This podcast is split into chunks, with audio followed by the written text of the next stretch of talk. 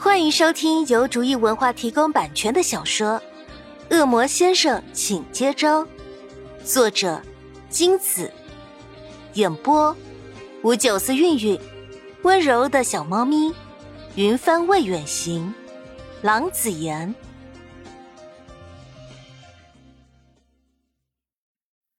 第三十五章，秦宇恒无比认真的说。而且您也会来的。好啦，我也没说不信你。潘夏已经可以想象到他举手发誓的样子了。你这样是答应了吗？秦宇航的声音激动。嗯，不过事先声明。我可没钱付给你，或者送礼啊。潘夏懒懒的说：“反正家里只有他一个人，偶尔出去玩也不错。他还没见过海呢。”当然了，你这叫什么话？一切费用由本少爷负责，你只让人过来就行。不过要去几天，你得带上一些衣物。同意。太好了，就这样，拜。秦宇航兴奋过度的大喊大叫，然后又急匆匆的挂电话，应该是去准备吧。这小子脑袋被门夹了，乱吼乱叫的。他答应出海，有什么好兴奋的？潘夏摇摇头，放下电话，回房间收拾行李去了。别说，秦宇航呱呱乱叫的兴奋不已，让他对这次出行也有了不小的期待。国庆假期正式到来，在十月一号早上八点整，潘夏准时踏上游轮的甲板。潘夏，你来了！秦宇航像个傻瓜一样冲过来，潘夏身子一侧，他扑了个空，倒在甲板上。秦宇航趴在地上，气得把甲板拍得啪啪响。你好过分，太伤本少爷的心了。你的实力比我好不到哪儿去，要是我们打起来，你未必占得了便宜。潘夏后心提醒他，秦宇航被梗了一下，干咳几下说：“呵呵，算了，我很大度的，这次先放过你。”秦宇航爬起来，带他去大致参观一下这艘规模庞大的游轮。等他们大致参观完游轮。已经是半小时后的事了。你的行李已经拿到你的房间，午饭后再去收拾吧。现在你也该上来了，我们过去跟他会合吧。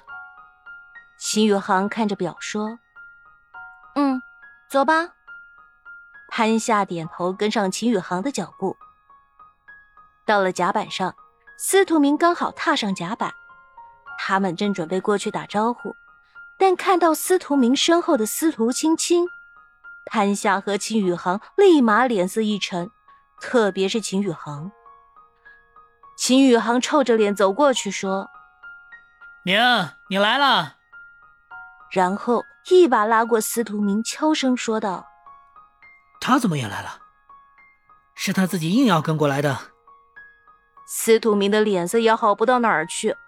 换了谁被人一路近似跟踪的跟了一路，还不请自来的黏着自己，估计都得扫兴的很。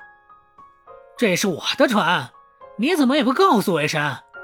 我要是早知道他会来，我就亲自接你来，把他撇在家里。秦宇恒后悔不已的说。司徒明无奈的摇头。你能撇得了他？秦宇恒无话可说。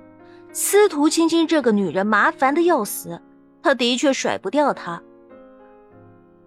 秦宇航认命的向司徒青青看去，嘴一撇，明显不甘不愿的说：“欢迎你来。”哼，司徒青青也没跟他较劲，冷哼一声就别过头。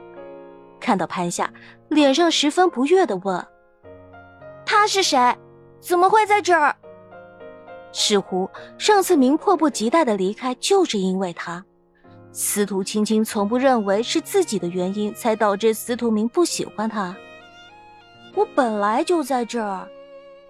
潘夏回他一个不以为然的眼神，慢慢的说：“你……”被潘夏这么一个人这么一看，他气得瞪大眼睛，却不知怎么反驳，一时语塞。他是我请来的，有什么问题吗？秦宇航搭话，还故意加重“请”这个字的语气。潘夏可不像某人是不请自来的。司徒青青看向司徒明，司徒明看着潘夏，压根儿没看他。见没有一个人帮他解围，他气得自己走向船舱。司徒青青走后不久，甲板上的几人松了一口气，讨厌鬼终于走了。人齐了，我们出发吧。秦宇航一声令下，游轮便向湛蓝的大海出发。海风中夹着海水咸咸的味道，这是他从来没有闻过的味道，好特别的感觉。对于潘夏这种从来没有接触过大海的人来说，这次出海绝对是十分新鲜的尝试。潘夏，怎么样？很棒吧？秦宇航站在船头上，张开双臂，对着海风说，让海风把他的外套吹得鼓胀起来。嗯。潘夏贪婪地吸着海风中的味道，心旷神怡地回答。潘夏躺在甲板上特别布置的长椅上，闭上眼，享受着海风拂过脸庞的感觉。潘夏扯起嘴角，想要微笑，但最终没能形成笑容。潘夏落寞地说：“你怎么办？我快要忘记怎么笑了。明，你现在到底在哪里？”